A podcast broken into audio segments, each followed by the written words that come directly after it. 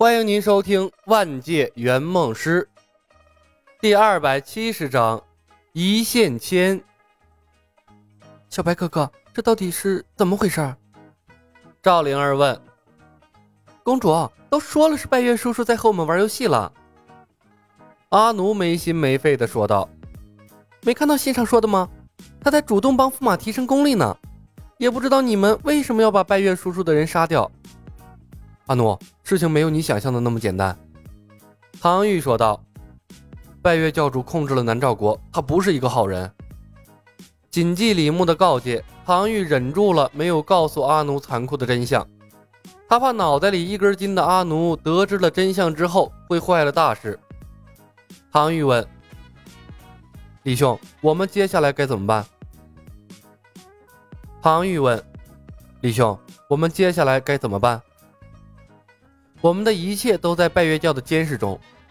李牧仔细回想了一番剧情，赫然发现电视剧的表现太简单了，自始至终表现出来的只有有数的几个拜月教徒在玩角色扮演，但是现实却是赵灵儿身边所有人的行踪都在拜月教徒的掌控中，无论他们分开还是在一起，在荒野还是集镇。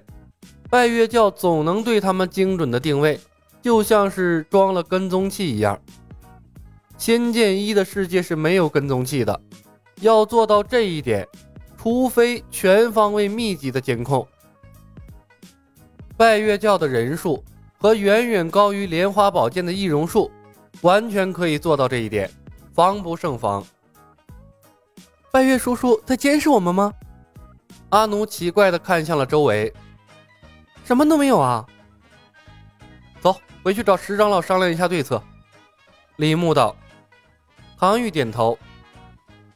我才不要见大师姑，大师姑好闷的。阿奴拉住了赵灵儿的手。公主，我们去找驸马好不好？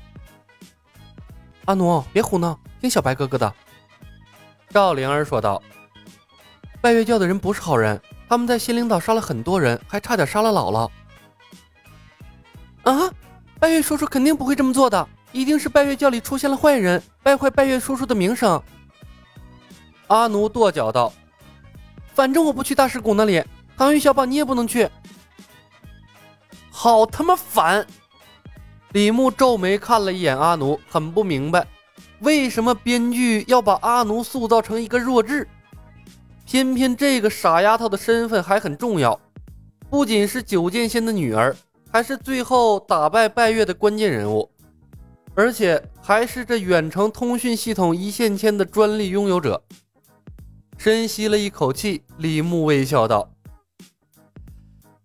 呃，阿奴，跟着大师姑有好吃的，我保证他一定不会责罚你。而且啊，我还可以教给你一线牵的好玩的技巧。”阿奴嘟着嘴道：“一线牵我都用了十多年了。”早就熟的不能再熟了，还用你教吗？李牧笑问：“你会用一线牵远程说话吗？”阿奴瞪大了眼睛：“什么意思？”边走边说。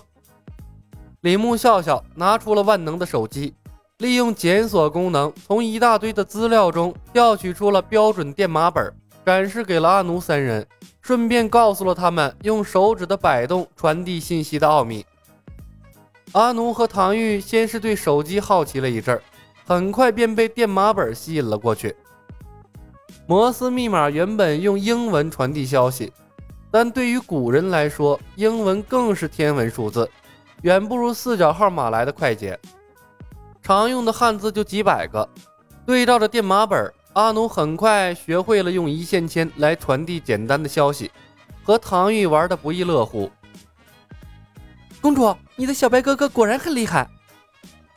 阿奴忍不住赞道：“有了这个，无论多远，我都可以跟你们对话了。”赵灵儿看了一眼李牧，不得不说，他的小白哥哥无时无刻都在给他惊喜。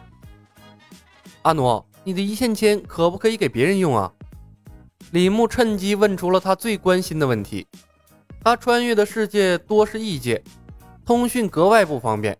有了一线牵，可以解决他很多麻烦。可以呀，阿奴对李小白的好感暴增，惋惜的冲他竖起了中指，摇了摇。小白哥哥，你也想和阿奴用一线牵玩游戏吗？但我的右手已经用满了，唯一的一根中指是留给我爹爹的，不能给你。看着那竖起的中指，李牧一头黑线。九剑仙也是个倒霉的家伙，和女儿联系都要靠中指。他干笑了一声：“一线牵只能用右手吗？”“是啊。”阿奴点头。“那我可不可以跟别人用啊？比如我和灵儿。”李牧道。“灵儿的右手只有一根手指用过了。”赵灵儿的脸一下子又红了。唐玉奇怪地看向了李小白和赵灵儿。当然可以了，被我施过法术的红线都可以的。阿奴掏出了一根红线，兴奋的道：“你要和公主绑住哪根手指？我替你们绑上，这样不管有多远，我们大家都可以互相传递消息了。”食指吧。李牧考虑了一下，说道：“他总要试一试一线牵是什么感觉的，而且和赵灵儿联系在一起，关键时刻能传递信息。”未来说不定会有大用。赵灵儿红着脸伸出了食指，阿奴认真的帮他们把食指系在了一起。唐玉全程目瞪口呆，神色复杂。李牧认真的观察着阿奴绑线的手法，等红线消失后，他动了动手指，赵灵儿的手指果然跟着动了动。平时的时候却感觉不到红线的存在，不影响手指的活动。有意思，李牧赞了一声仙法的神奇。阿奴，多给我几条红线，告诉我绑的方法。我还有几根手指，可以自己挑选合适的人。没问题，我这里还有十根红线，我留下一根和爹爹连在一起，剩下的都给你好了。阿奴忽然没意识到有什么不对，大方的说道：“谢谢阿奴。”李牧收获了无视距离的通讯道具一线牵，心情大好。等我见到你爹，一定第一时间通知你。阿奴喜形于色，谢谢小白哥哥。如果你喜欢一线牵的话，我可以多做一些红线给你。想到自己离开的世界一般很少回头，李牧笑了笑。那就辛苦阿奴了，多做一些一线牵，我们可以试着组建一个传递消息用的局域网，说不定可以跟世界上的每一个人都联系上呢。阿奴的眼睛骤然亮了起来。真的是个好主意啊！唐玉小宝还有四个手指头，公主还剩下三根手指。如果每一根手指都用上一线牵，阿奴岂不是可以通过一线牵交上好多朋友了？当然，李牧点头，决定给阿奴一些新的启发。